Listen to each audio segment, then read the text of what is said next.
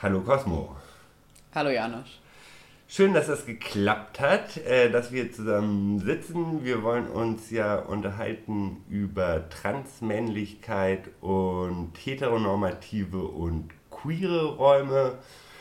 Und am besten stellst du dich einfach mal vor, Cosmo. Ja, ich bin der Cosmo. Ähm, ich bin 27 Jahre alt und wohne hier in Berlin und ähm, verkaufe Gemüse auf dem Markt und finanziere mir so meine Kunst.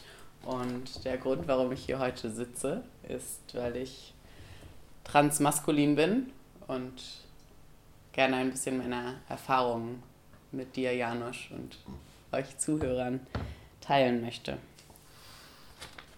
Ähm, genau. Ansonsten bin ich weiß, Deutsch, habe einen Bachelorabschluss und ähm, also du bist ein Transmann einerseits und hast äh, aber andererseits auch Privilegien, äh, also wie Weißsein und in Berlin genau. wohnen. In Berlin gibt es ja, äh, oder weiß ich nicht, vielleicht ist es ja ein Privileg als Transperson. Und vielleicht ja, weil äh, in Berlin einfach ja, viele unterschiedliche Räume noch mal mehr existieren als in ja, vielen anderen Städten. Und insofern wollten wir uns erstmal so ein bisschen über, über ja, was unterhalten, was wir jetzt mal einfach als heteronormative Räume mhm. bezeichnen wollen. Und genau, was, was sind das für Räume für dich? Also wo, wo hältst du dich in heteronormativen Räumen auf? Genau, also für mich ist erstmal jeder Raum heteronormativ, wo ähm, Heterosexualität von der Mehrheit vorausgesetzt wird oder einfach angenommen wird und wenig Bewusstsein für homosexuelle Menschen oder Transmenschen und ihre Bedürfnisse ähm, ist. Für mich zum Beispiel, mein, wenn ich zur Arbeit gehe auf dem Markt, würde ich sagen, sehr heteronormativ. Da gibt es viele Familien, viele ältere Leute. Es wird oft der Herr, die Dame gesagt, so. Ähm, genau, alles ganz zivilisiert. Und in Berlin, so würde ich sagen, die Partys sind schon größtenteils etwas queer, aber ähm, wenn es nicht speziell queere Partys sind, würde ich es auch als heteronormativen Raum definieren ähm, generell alle möglichen Kurse, die man belegen kann oder so. Ja. Du hattest ja schon so ein bisschen gesagt, wir wollten hier nochmal so eine kleine Definition reinbringen, einfach was heteronormativ ist. Also äh, einfach irgendwie die, damit wird also die Annahme ähm, bezeichnet, dass es irgendwie sowas gäbe wie eine normale oder natürliche, in Anführungszeichen, Liebesbeziehung, die besteht aus einem Mann und einer Frau und genau, da kommen dann die ganzen konventionellen Geschlechterrollen ähm, dazu und gleichzeitig natürlich auch irgendwie die Annahme, dass andere Formen von Geschlecht und sexueller Orientierung halt weniger normal oder natürlich sind und vor allem auch die Annahme, dass alle Menschen halt als heterosexuell gelesen werden. Ne? Also dieser, mhm. das, da geht es ja eigentlich vor allem um diesen heterosexuellen Blick, deswegen finde ich das auch so praktisches Wort. Also für mich hat, ist es irgendwie so ein hilfreiches Konzept, um mir gerade diesen Blick auch immer wieder, mit dem ich durchs Leben laufe als äh, heterosexueller Mann, bewusst zu machen. Und ähm, genau, du hast jetzt gesagt, du bist ein Transmann und wie wirst du denn aber in heteronormativen Räumen gelesen? Ähm, genau, also ich würde sagen, ich nehme seit sechs Monaten Hormone und befinde mich gerade so ein bisschen an so einer Schwellenphase, wo Menschen sich manchmal nicht so sicher sind. Das ist allerdings meistens eher die Ausnahme in heteronormativen Räumen. Da werde ich meistens ähm, als Frau gelesen und angesprochen. Es kann auch sein, dass meine Kleidung verwirrt. Also ich persönlich finde Kleidung, man kann alles tragen, was an den Körper passt und so handhabe ich das auch. Ähm, ich glaube doch, dass gerade auch bei älteren Menschen und Menschen, die sich nur in heteronormativen Räumen aufhalten, Kleidungsstücke schon auch ja, zugeschrieben werden zu den unterschiedlichen Gendern. Und ähm, genau, ich trage halt alles, was ich gerne möchte. Vielleicht manche wissen auch gar nicht so genau, was wir benutzen, gerade schon wieder so bestimmte Wörter irgendwie zuschreiben, ähm, gelesen mhm. werden. Vielleicht macht es Sinn nochmal, genau, einfach dieses, dieses Lesen vielleicht, wie kann man das verstehen, erklären? Oder gelesen werden?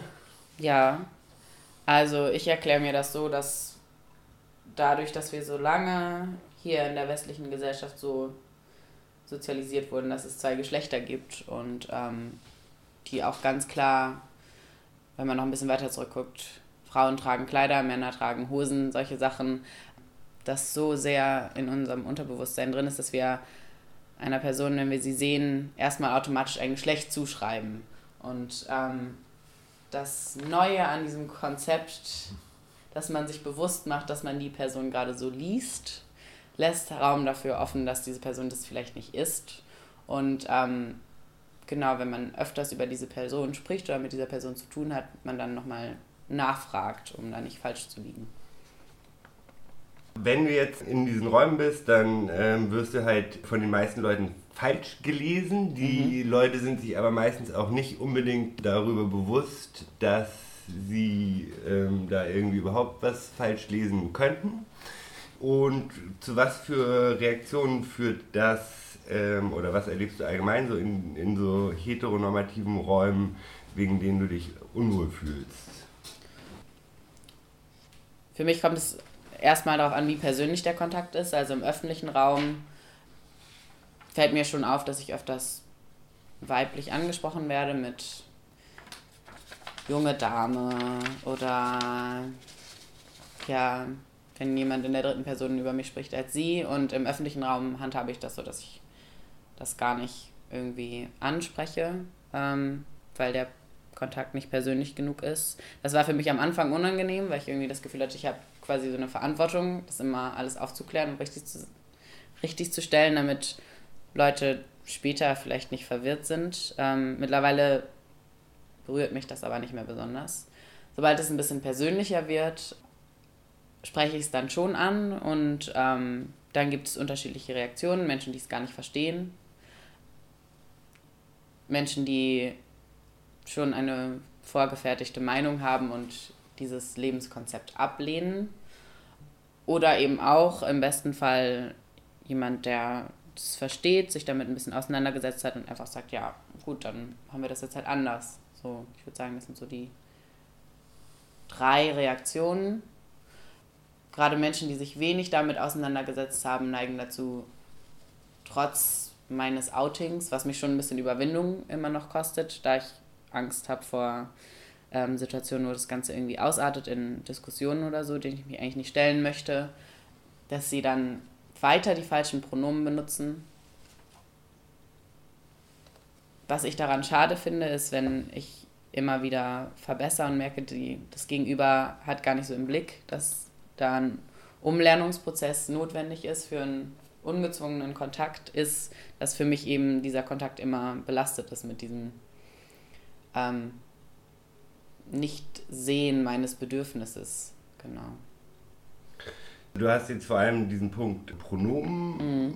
genannt, wo ja, glaube ich, auch, also Sprache ist ja immer so ein, so ein Thema, wo ja dann doch irgendwie, obwohl es eigentlich ja nicht so schwierig sein könnte, aber doch irgendwie immer mal wieder so ein krasser ja, Widerstand irgendwie bei vielen Personen, ja. insbesondere Männern muss man wahrscheinlich sagen, irgendwie auftaucht und oder wie kann ich das verstehen? Also dieses, ne, also du hast ja auch gesagt, wenn am Anfang würdest du erstmal diesen Kampf immer wieder die Leute an oder verschiedene Leute auch an dein Pronomen äh, darauf hinzuweisen, nicht unbedingt kämpfen, sondern erst, wenn der Kontakt so ein bisschen persönlicher mm. wird. Ne? Und dann ist es auch, also dann ist es auch, fühlt es sich, wie fühlt sich das an? Ist es so ein Aberkennen dann dieser Männlichkeit oder was ist es, das dich so stört dann auch daran?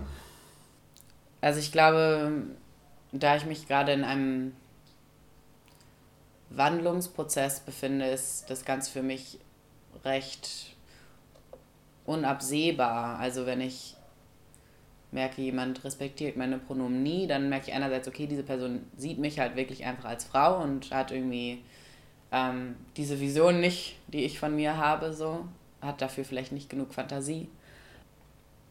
Und dann frage ich mich natürlich so auf die Zukunft gesehen, mh, hm, bleibt das dann so? Und das ist ja etwas, worauf ich ähm, hinarbeite mit den Hormonen, dass ich einfach mich einerseits wohler fühle mit dem, wie ich aussehe, aber andererseits in der Öffentlichkeit auch angefangen werde, als Mann gelesen zu werden.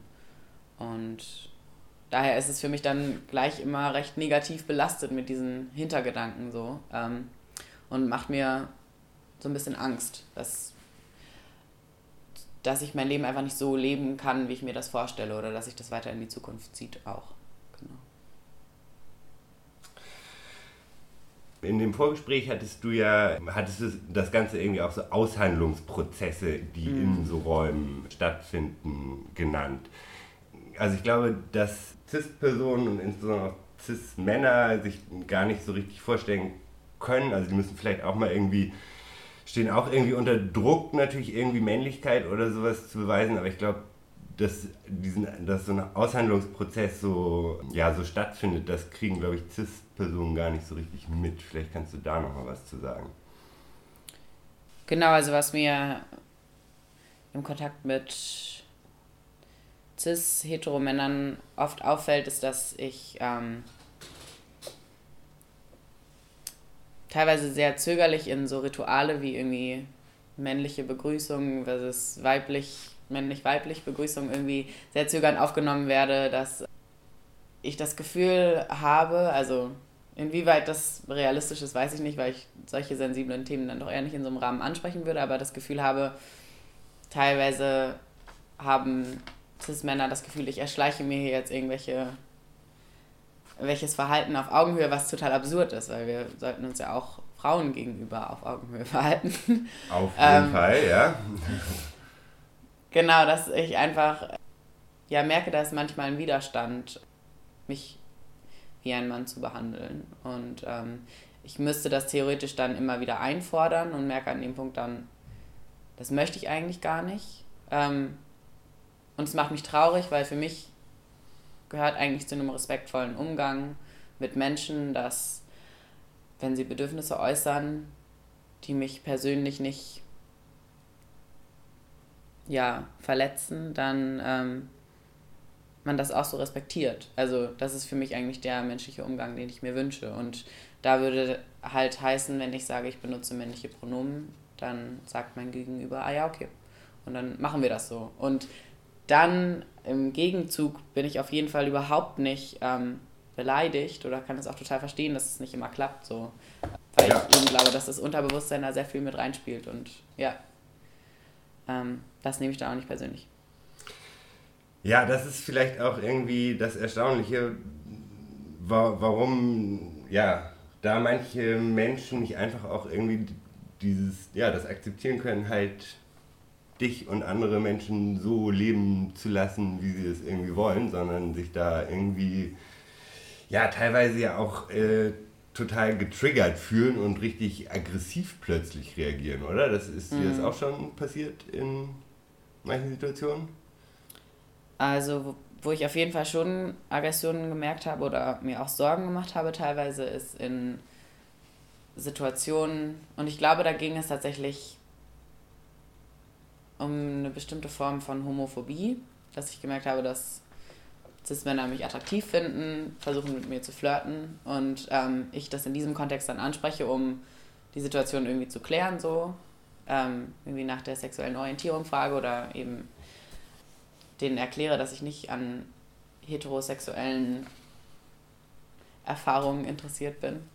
Ähm, und dass Männer da dann wütend werden irgendwie weil das ihre Männlichkeit dann vielleicht angreift, dass sie mich jetzt doch attraktiv gefunden haben oder das Gefühl haben, ich habe ihnen irgendwas vorgemacht, was jetzt nicht stimmt oder so. Das habe ich auf jeden Fall schon gemerkt. Das andere ist, dass es viele Menschen sehr schnell ähm, abwehrend reagieren, wenn ich sie darauf hinweise, dass ich männliche Pronomen benutze. Ähm, oder nicht so gerne Frau Cosmo genannt werden möchte oder so. Ähm, und quasi so ein bisschen so diesen Ball zurückspielen, so mir das Gefühl geben, okay, ich habe sie jetzt aber echt irgendwie ein bisschen hart angegangen, obwohl ich immer versuche, das sehr vorsichtig und sensibel eigentlich ähm, zu kommunizieren. Und ich glaube, teilweise ist dann aber auch vielleicht ein Erschreckmoment so. Ist für mich aber trotzdem in dem Moment dann unangenehm, weil ich dann ganz schnell irgendwie das Gefühl kriege, okay, ich verlange jetzt doch irgendwie zu viel. Richtige transphobe Beleidigungen oder Übergriffe habe ich bisher noch nicht mitbekommen. Ich glaube aber tatsächlich auch, dass Transfrauen es deutlich mehr abkriegen. Also ich glaube, Transmännern wird eher so ihre Identität abgesprochen, wird so gesagt, ja, ja, ne, du bist ein Mann, so, und dann wird man eben weiter als ja. Frau behandelt. Und äh, Transfrauen kriegen dann schon eher irgendwie so, so ähm, Gewalt ab, in dem Sinne. Obwohl ich das andere finde, ist halt auch eine Form von psychischer Gewalt. Auf jeden Fall. Ja. Und wenn wir jetzt auch nochmal von halt so krassen Übergriffen und ich glaube ja, also oder so wie ich das verstanden habe, ist ja auch immer die Unberechenbarkeit der Reaktion so ein Thema, weil man mhm. nie genau weiß, wie die Person jetzt reagiert. geht sie cool damit um oder wird es richtig sozusagen eine unangenehme Situation so? Das kann ich mir schon vorstellen, dass das so ein bestimmtes Misstrauen auch einfach irgendwie erzeugt. Ja. Aber äh, es gibt dann ja vielleicht auch noch, ja, einfach nochmal um an Fragen, die Transpersonen so gestellt werden. Was gibt es da so für Fragen, die einfach respektlos sind oder die irgendwie nicht durchdacht sind und wo ja. Cis-Personen häufig stellen, aber da nicht so über deine Perspektive nachdenken? Ja, also ich finde, man sollte aufpassen, dass man Transpersonen nicht wie so eine Art Translexikon benutzt, um mal alles zu erfahren, was man schon immer über Transpersonen wissen wollte. So, so wie ich das gerade mache. Genau, also dafür sind solche Formate ja genau da. Ne? Also wenn man solche Bedürfnisse hat, dann benutzt man das Internet und informiert sich mal. Ähm, bei persönlichen Fragen finde ich es vielleicht eine Vorfrage ganz gut. So, darf also ich dich das, das fragen? Okay ist, ist ja. das okay? Weil ich glaube, da haben Personen auch sehr unterschiedliche Grenzen. Und diese Fragen, die man im Internet gut nachgucken kann und die auch echt respektlos sind, sind irgendwie nach ja, Geschlechts-OPs zum Beispiel. Ähm, das würde ich sagen, ist auf jeden Fall die, die allerrespektloseste Frage. Ich persönlich lasse mich halt auch oft als so eine Art Translexikon benutzen und merke dann erst im Nachhinein, wann es manchmal zu weit gegangen ist, wann irgendwie eine Person dann echt irgendwie ein ganz spannendes Abenteuer da mit mir hatte, mit dem ich mich dann im Endeffekt auch nicht mehr so wohl fühle. Deswegen genau einfach so vorsichtig vorgehen und so diese Frage, kann ich das googeln oder ist das jetzt wirklich was Persönliches? Ähm, das finde ich immer ein ganz guter Ankerpunkt so. Ja. Genau, und auch, äh, das fand ich, was du ganz gut gesagt hat, ist, dass man sich danach so, ja, genau wie so ein Highlight so ein bisschen missbraucht fühlt, so ausgequetscht. Ja, es ist ähm, halt eine Form von Othering so. Also genau, du so, bist so äh, special, dass wir jetzt ein Gesprächsthema haben und das wird dann irgendwann auch halt auch wie ein Interview so, ne? Ja. Also das ist vielleicht auch noch ein ganz guter wo man aufmerken kann, wenn man merkt, ah, okay, ich frage jetzt die ganze Zeit, ich frage die ganze Zeit und ich konsumiere quasi, was die andere Person mir da über sich erzählt. So funktioniert eigentlich auch kein gesundes Gespräch, sondern das ist dann halt irgendwie eine Interviewsituation. Ähm, und ja. wer wird gerne auf einer Party interviewt, so. Ja, und äh, gibt es noch irgendwas anderes zu ähm, heteronormativen Räumen oder Übergriffen, da oder Erfahrungen, was du noch teilen willst?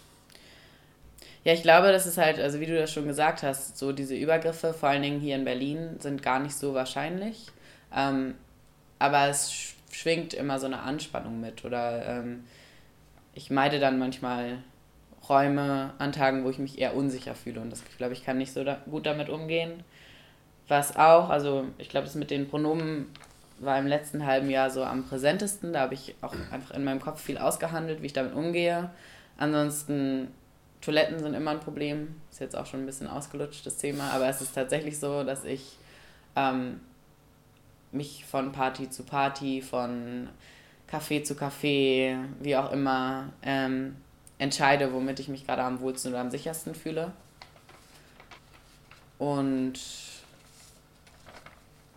genau, das hatte ich auch schon mal kurz angesprochen. So Flirten fühlt sich für mich unsicher an in Räumen, wo für mich nicht klar ist, dass es ein ausgesprochen queerer Raum und da gehen erstmal alle Leute von allen möglichen sexuellen Orientierungen aus ähm, und nicht davon, dass ich wahrscheinlich eine Frau bin, die vielleicht am ehesten auch heterosexuell ist. Ja, genau. Also ist ja, das ist ja in gewisser Weise auch die Annahme, dass wenn du dich in heteronormativen Räumen bewegst, dann gehst du auch davon aus, was ja Heteronormativität ist, dass alle Leute äh, irgendwie in diese Heteronorm halt passen, heterosexuell sind. Ja. Woran ich finde, also ich auch immer wieder merke, wie sehr dieses Thema in unseren Köpfen ist, dass es selbst in Leuten, Menschen, die halt wie du jetzt da nicht so in diese Heteronormen reinpassen, die trotzdem auch mhm. irgendwie davon ausgehen, dass es bei anderen Leuten so ist, unter normalen Bedingungen. Genau, aber es gibt ja auch gerade in Berlin viele Räume, die eher queer sind, was jetzt sozusagen der nächste Punkt ist, zu dem wir hier kommen, irgendwie queere Räume Genau, queer. Vielleicht noch so ein paar einleitende Worte. Ich habe das, äh, übrigens kann ich auch wärmstens empfehlen. Ein Buch findet ihr auch in der, in der Linkliste. Queer, eine illustrierte Geschichte. Kann man, die machen das einfach sehr gut nochmal auf. Einfach queer und ganz viele Themen, die da dranhängen, kann ich wirklich äh, empfehlen. Auch gerade für Leute, die vielleicht nicht so wahnsinnig dicke Bücher wälzen. Und da wird natürlich das Wort queer auch ziemlich, ja, auf mehreren Seiten irgendwie behandelt und war halt in den 80er Jahren eher ein, oder vor den 80er Jahren eher ein negativ besetzter Begriff, der dann von der ähm, LGBTIQ-Community wieder ja, sich angeeignet wurde und wieder positiv besetzt wurde und als Selbstbezeichnung verwendet wurde. Teilweise auch wurde und immer noch wird als Synonym für schwule Männer verwendet wird. Ähm, wir hatten da ja auch drüber geredet. Ähm, sind schwule Räume und queere Räume das gleiche? Was denkst du dazu, Cosmo? Ich glaube, es gibt hier in Berlin auf jeden Fall Räume, die explizit für schwule Männer mit ein paar Ausnahmen ausgerichtet sind. Und die queeren Räume, da kommt es sehr darauf an, auf die Community an, die diesen Raum nutzt. Also es gibt hier queere Räume, die ähm, vor allen Dingen von Transmenschen geleitet und genutzt werden, von Menschen, die sich sexuell als queer verstehen ähm, oder eben Flinträume, die vornehmlich von Frauen gestaltet werden. Genau, also da gibt es schon verschiedene Abstufungen von, von Räumen. Zu Flint-Räumen kommen wir auch gleich nochmal. Vielleicht noch an alle ZuhörerInnen. Äh, Flint steht halt für Frauen, Lesben, Inter, Non-Binary und Trans-Personen. Äh, und ich hatte ja gerade gesagt, die LGBTIQ-Community, also ähm, äh, diese Frage, was jetzt schwule Räume sind und was jetzt queere Räume sind, da gibt es, glaube ich, ähm, ja, keine, genau wie du schon sagst, keine allgemeingültige äh, Begriffsdefinition, sondern die wird auch selbst in der Queer Community sehr ähm, unterschiedlich verwendet. Mhm. Aber in äh, Berlin gibt es halt auch, wir, wir haben ja auch beide mal in Hamburg gewohnt, da ist schon mit queeren Räumen ist schon auch nochmal ein bisschen anders als in Berlin, oder? Ja, also ich glaube, das Schöne an Berlin ist halt, dass hier so viele queere Menschen zusammenkommen und ähm, deswegen sich nicht alle miteinander verstehen müssen und sich nicht alle die paar Räume teilen müssen, die es gibt, sondern dass sich hier nochmal sehr aufsplitten kann in Unterbedürfnisse, verschiedene, ähm, ja, verschiedene Szenen innerhalb der Szene. Ähm,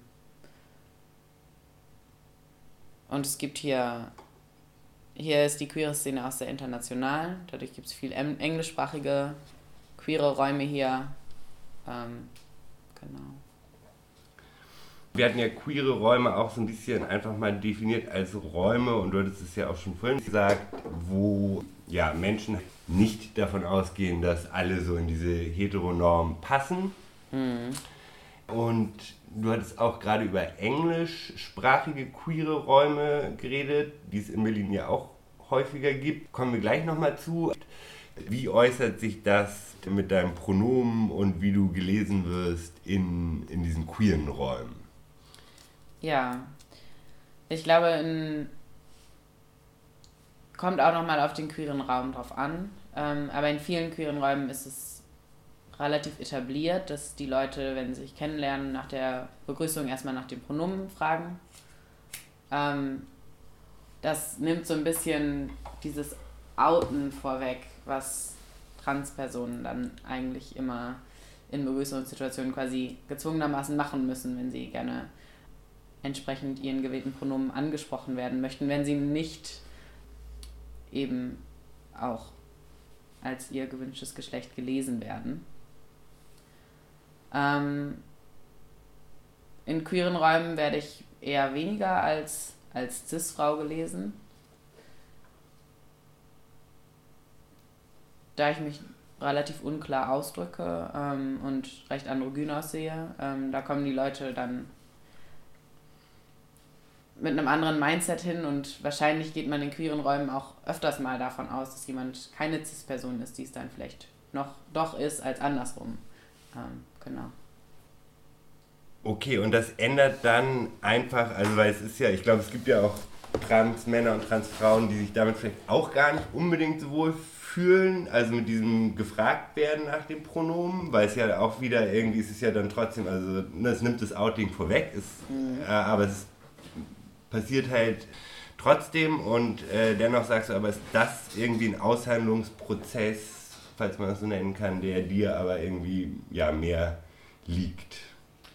Ja, also ich glaube, ich kann äh, mir vorstellen, dass es für mh, mm, manche binäre Transpersonen, denen ihr Passing sehr wichtig ist, triggernd sein kann, ähm, weil sie vielleicht an die Phase zurückerinnert, wo sie selbst irgendwie ihre Pronomen durchsetzen mussten ähm, und das Genießen in der Öffentlichkeit einfach da durch zu sein so. Ja. Das kann ich auf jeden Fall verstehen. Nichtsdestotrotz, erstens war ich noch nie in einer ähm, in dieser Passing-Situation. Und zweitens finde ich, sind solche Räume gerade besonders toll für nicht-binäre Personen, die ähm, außerhalb dieser Räume nie als das ähm, gewählte, das gefühlte Gender ähm, ja, angesprochen, behandelt werden, weil wir im Deutschen ja nicht mal irgendwie sprachliche Möglichkeiten dafür haben, die alle kennen. Weil du es jetzt auch so sagst, und wir hatten ja auch im Vorgespräch darüber geredet, dass sich das gerade in englischsprachigen queeren Räumen, die es ja in Berlin auch viele gibt, äh, dass sich das da halt ändert. Also dass durch das Pronomen they, them, also im Englischen gibt es ja eine auch ja, akzeptierte Art, wie ähm, halt genderneutrale Personen angesprochen werden oder genderqueere Personen. Und das ändert auch tatsächlich was, wenn es so, ein, so eine Möglichkeit gäbe, mit mit oder über Menschen zu reden, ohne dieses Pronomen. Genau, also einerseits dadurch, dass ich auf ein Pronomen festgelegt wurde, was auch vorher in der englischen Sprache schon benutzt wurde, wenn man über Personen gesprochen hat, deren Geschlecht man nicht kennt. Also irgendeine Person, die in der Öffentlichkeit irgendwas gemacht hat und du wurdest über die Tätigkeit unterrichtet und möchtest das gerne jemand anderem erzählen, aber du weißt nichts über diese Person. Dann benutzt man im Englischen schon lange, they, them. Und ähm, das lässt sich sehr leicht ähm, eben auf Einzelpersonen übertragen. Und das andere ist, dass es in einigen queeren Räumen, in englischsprachigen queeren Räumen die Praxis gibt, erstmal alle Menschen mit genderneutralen Pronomen anzusprechen und auch über alle Menschen mit genderneutralen Pronomen zu sprechen, bis man eine andere Information hat. Und ich persönlich finde das auch gut, also ich fühle mich nicht ähm, irgendwie in meiner Männlichkeit angegriffen, wenn über mich neutral gesprochen wird, ist mir sehr viel lieber, als wenn über mich in weiblicher Form gesprochen wird. Ja. Okay, und dann in so queeren Räumen oder auch auf queeren Partys und genau, es ist ja auch irgendwie wichtig, dass sich diese queere Szene auch, sehen, sehen wir glaube ich beide so, irgendwie auch mischt mit dieser, ähm, mit diesem Mainstream irgendwie, mit dieser heteronormativen Szene, damit diese Themen auch, ja, da irgendwie ankommen.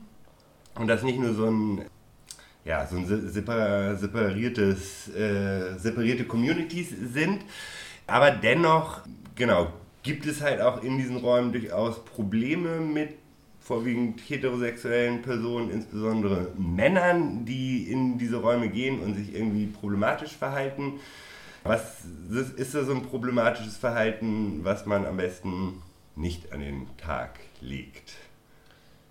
Ja, ich glaube, es ist sehr wünschenswert, dass ähm, Menschen, heterosexuelle Cis-Menschen, die in queere Räume gehen, darüber informiert sind, welche Menschen diese Räume nutzen und wer da anwesend sein könnte. Also was mir zum Beispiel sehr oft passiert ist, dass ich auf queeren Partys ähm, gefragt werde, ob ich lesbisch, lesbisch oder bisexuell bin und dann merke ich, okay, also da ist schon ein bisschen Verständnis dafür da, dass vielleicht nicht alle Menschen heterosexuell sind, ähm, aber aber dennoch ja, wird davon ähm, ausgegangen, dass du äh, genau, eine Frau bist. Als, als Frau gelesen und angesprochen und solche Situationen sind dann halt auch einfach unangenehm.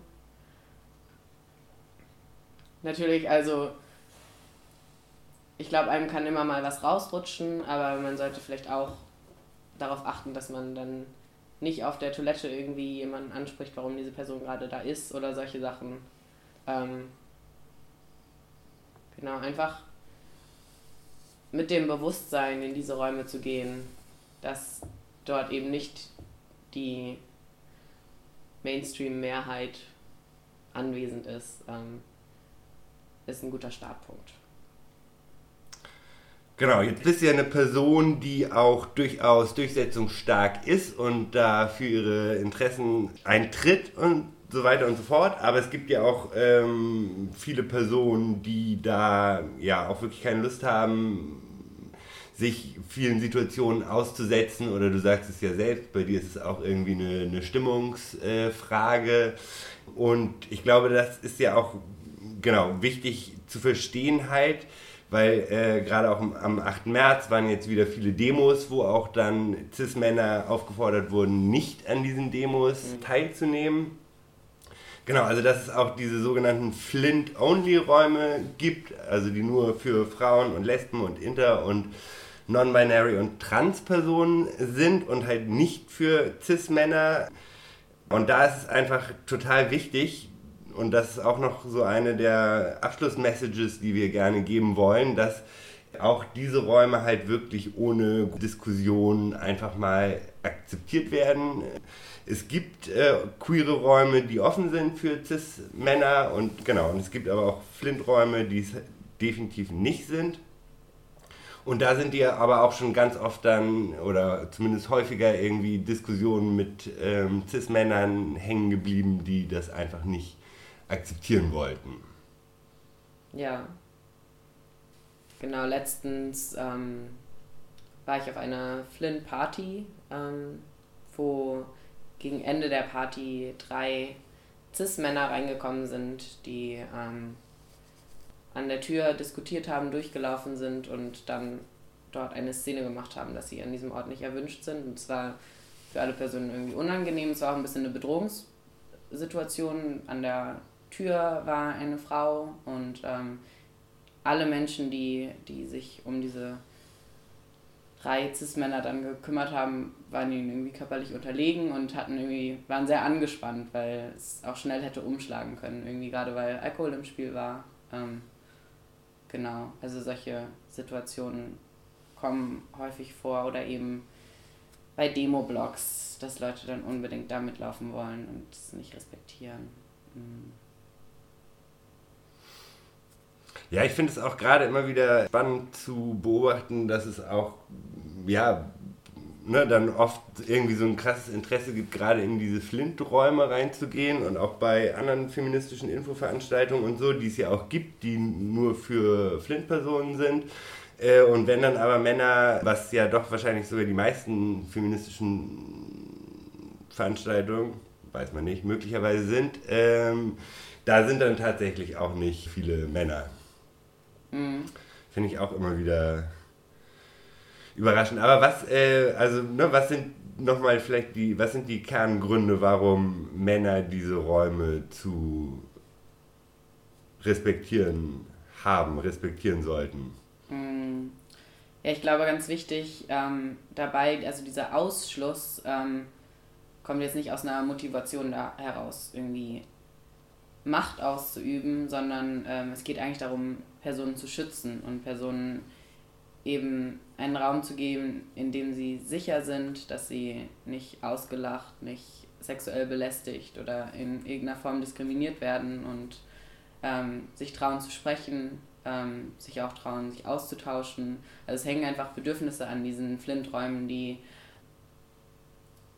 wir sonst nirgendwo so erfüllen können. Und ich glaube, als du als Cis-Mann hast diese Bedürfnisse gar nicht und kannst diesen Raum auf diese Art und Weise gar nicht nutzen, sprengst ihn aber durch deine Anwesenheit. Und da stelle ich mir dann die Frage, ist dieses Bedürfnis, also klar, es ist irgendwie fühlt sich immer blöd an, irgendwo nicht mitmachen zu dürfen, aber ist dieses Bedürfnis dann da unbedingt mitzumachen bei etwas, wo man gar nicht mitmachen kann, dann wichtiger als irgendwie das Bedürfnis der Personen, die diesen Schutzraum brauchen.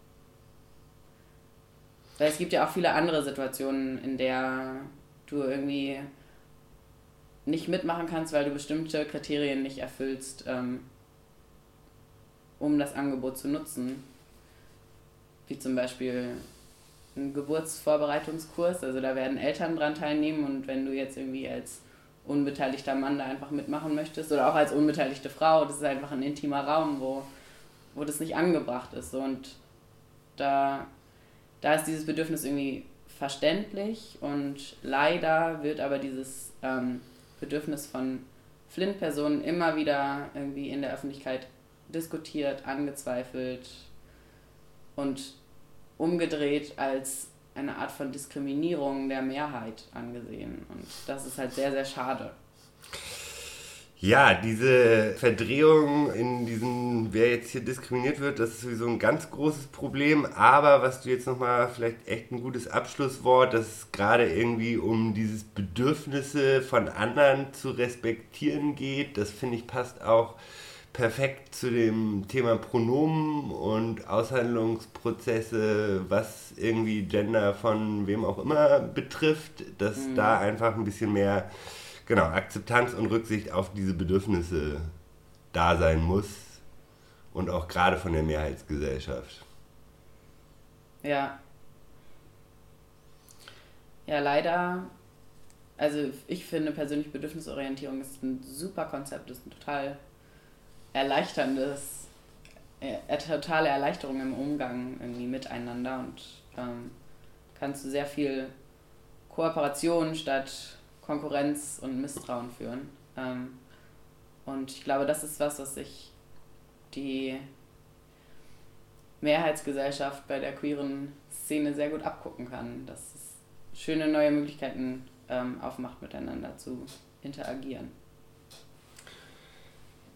Und ich glaube sogar, das ist auch was, wo viele Männer auch tatsächlich so heimlich so ein bisschen eifersüchtig vielleicht sind weil Männer das, äh, Cis-Männer das untereinander oft nicht so haben. So diese, mm. diese ja, Fürsorge trifft es vielleicht ganz gut. Mm. Ja, möchtest du noch äh, zum Abschluss irgendwas ähm, hier loswerden, mit uns teilen? Mm. Ich finde es schön, wenn alle Menschen, die wirklich ein Interesse ähm, daran haben, an einer diversen Gesellschaft teilzuhaben, mh, mal die Perspektive einzunehmen, dass, es, dass sie dafür gewertschätzt werden von ähm, queeren Menschen, mh, wenn sie ihnen Respekt entgegenbringen und dass sie von diesen Menschen dafür gefeiert und hochgehalten werden und diesen Menschen Erfahrungen ermöglichen, die sie im Alltag nicht besonders oft haben. Und ich würde mir wünschen, dass dieses Bedürfnis ähm, da zu kooperieren stärker wird als die Scham davor, sich vor anderen Menschen darüber, dadurch zu blamieren, dass genau man die richtigen Pronomen benutzt, die vielleicht in der Situation von allen anderen als unpassend gelesen werden. Ähm, und das hat für mich auch viel mit Mut zu tun. Und diesen Mut wünsche ich mir von unserer Gesellschaft, dass wir da weiter vorankommen in diesen Themen.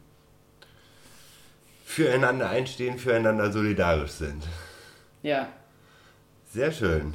Dann vielen Dank und mach's gut. Ja, du auch.